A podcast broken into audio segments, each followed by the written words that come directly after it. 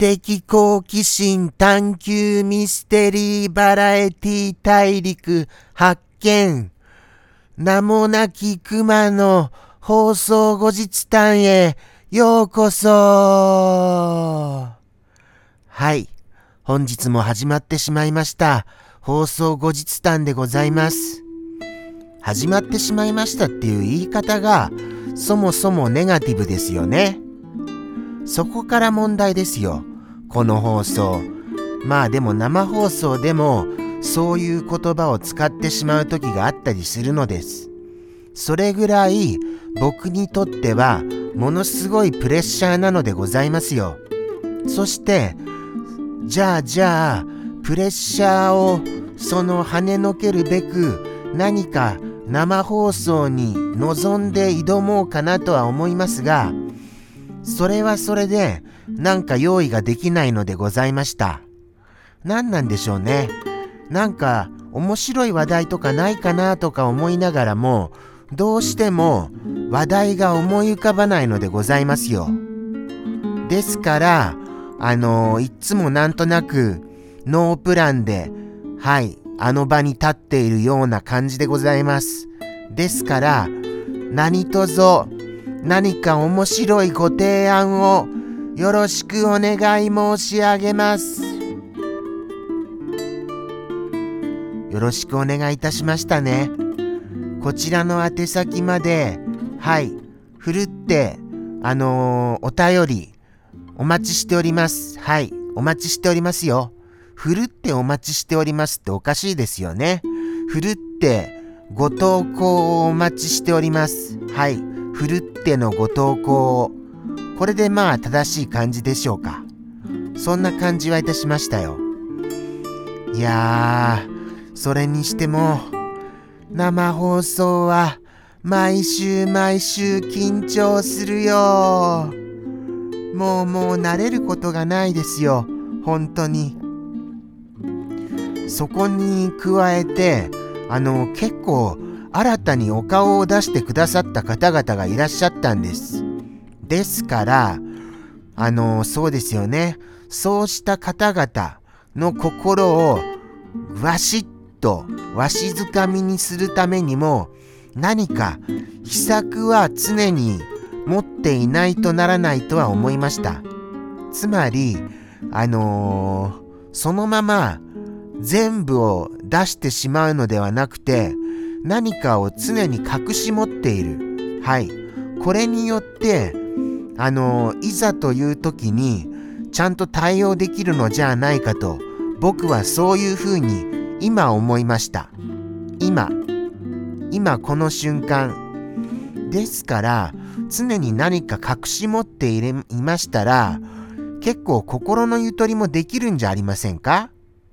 ああこれがいざとなったらこれがあるから大丈夫だみたいなそういうのってありますよね。つまり、ちゃんとあのあれですよ。秘策を持っておくこと。これをじゃあ心がけましょうか。秘策か。秘策なんて今更何か見つかるかないや、やっぱりパッと考えただけで秘策が出ようものならば苦労はしませんよね。考えましょう。考えましょう。そして、あの生放送でも言ってましたが、そうなんですよね。僕の悩みとして、あの生放送をどうしようか、どうしていきたいのか、そこが全く見えてないのが問題だと思うんですよね。はい。ですから、なんとか何か導き出さないといけないわけですよ。多分。多分それがないから余計に進まないんだと思います。はい。目標がないから。その目標をじゃあちょっと考えてみましょうか。目標と秘策。これちょっとメモさせてください。ああ、間違えちゃいましたよ、ついつい。危ない危ない。ちょっとメモしますよ。えっ、ー、と、そうですね。目標秘さくまあそうですね。そんな感じですか。そこら辺をじゃあ持って臨もうかと思います。あとはそうですね。スルメさんがそうだ。明日ですよ。明日。スルメさんはあのー、小太郎ちゃんに会いに行けるそうなんです小太郎ちゃんは幸せ者ですよねいいなあそうやって情熱的に、あのー、接してくださる方がいらっしゃって。まあでも、そうですよね。僕自身も、もっと積極的に、あのー、情熱的にもっとならないと、そりゃあの、無理なわけですよ。もうちょっとあの、心の壁がありすぎるんじゃありませんか？改めて思いましたが、心の壁。でも苦手なんですよねやっぱり。心を完全に開いてああもう全てを受け入れるよみたいになるのがまあそういうことができないタイプのクマだなと僕は思っております。ですからかなりハードルが高いなっていう感じはしますね。課題だらけですよ課題だらけ。こんなに課題だらけで果たして今後続けても何かがどうにかなるのでございましょうか。怪しいもんですよね。本当に。じゃあじゃあどうしましょうか？あとは。あとはそうですね。やっぱり先ほど言ったようなことを考えるとしてまあああわわわわわわわわわわわ噛んじゃいましたよ噛んじゃいましたよちょっと今日声が変かなって思いませんか？実はなんとなく風邪っぽいんです。はい。喉がガラガラってするんですよ。あと鼻もちょびっとだけまあ熟熟まではいきませんけれどもちょっと詰まってる感じです。ですから喋りにくいっていうこともあります。そうですね。何でしょうね。まあ気温が結構上がったり下がったりする気温差が激しいせいでございましょうか。